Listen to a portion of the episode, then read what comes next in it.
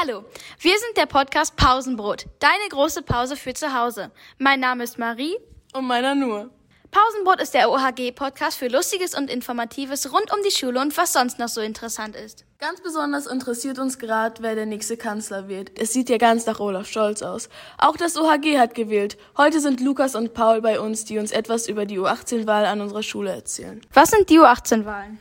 Äh, die U18-Wahlen sind Wahlen für ähm, die Leute, wie der Name schon sagt, die unter 18 Jahre sind, äh, da sie an der ähm, normalen Bundestagswahl ja nicht teilnehmen dürfen.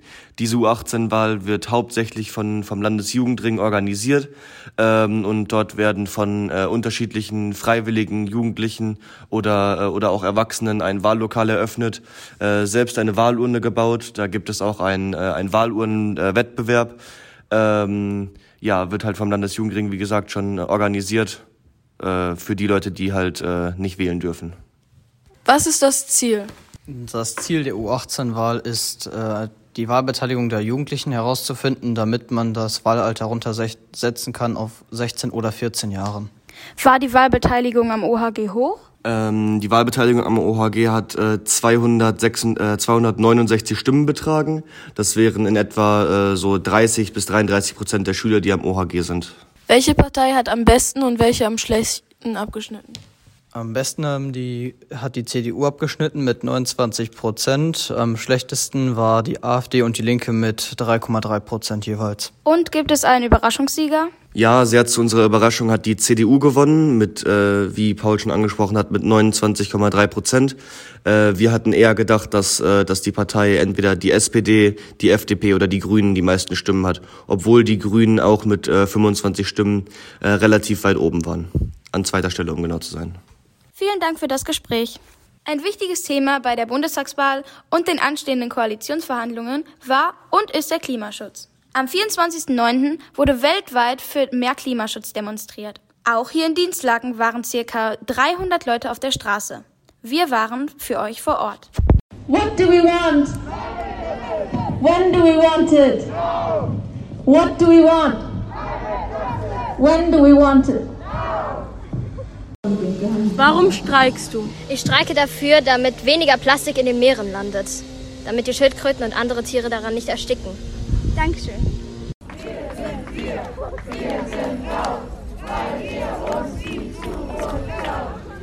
Können Sie kurz zusammenfassen, wieso das Thema so wichtig ist? Das Thema ist super wichtig, weil es geht um die Zukunft unserer Kinder und Enkelkinder. Ich habe auch schon Enkelkinder. Und äh, wenn wir so weitermachen, dann haben wir keine Überlebenschance mehr. Ne? Die Erde wird sich irgendwann erholen, ja, aber dann wird die Menschheit nicht mehr leben. Der Neuzeitmensch lebt erst wie, so lange wie ein Wimpernschlag auf dieser Erde. Und in dieser kurzen Zeit haben wir eigentlich unsere ganze Erde zerstört. Rücksichtslos in allen Ecken. Es geht immer um Geld und Macht.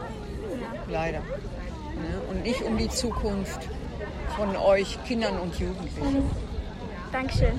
Gerne.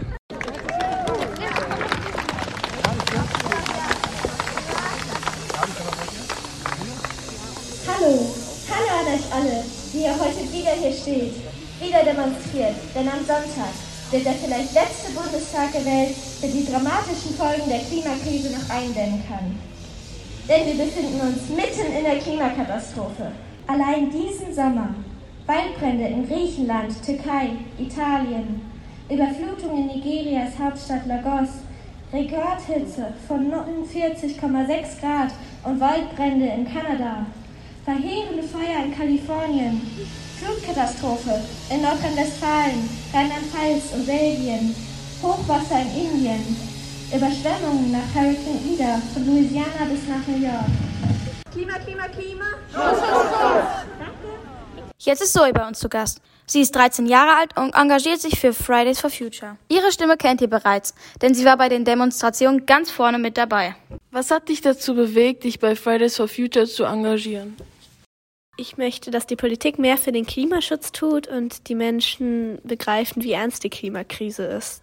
Weil der Klimaschutz unserer letzten Bundesregierung war eindeutig zu wenig und das muss sich ändern. Wie lange machst du das schon?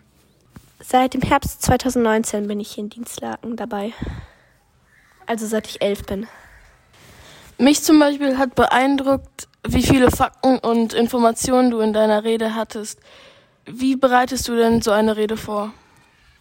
Also viele der Fakten bekomme ich aus irgendwelchen Zeitungsartikeln und natürlich bekomme ich auch viel Unterstützung von meinen Eltern und zum Beispiel Parents for Future. Und es gibt auch viele Seiten von Scientists for Future, wo man Informationen für Reden bekommen kann. Warst du vor deiner Rede nervös? Ein bisschen nervös schon, aber von meiner ersten Rede war es ganz besonders schlimm. Wie geht es jetzt bei Fridays for Future weiter? Wir werden auf jeden Fall weiter demonstrieren.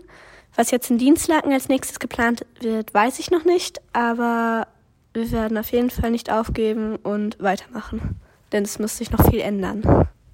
Vielen Dank für das Gespräch. Das war's auch schon mit der ersten Folge von Pausenbrot, deine große Pause für zu Hause.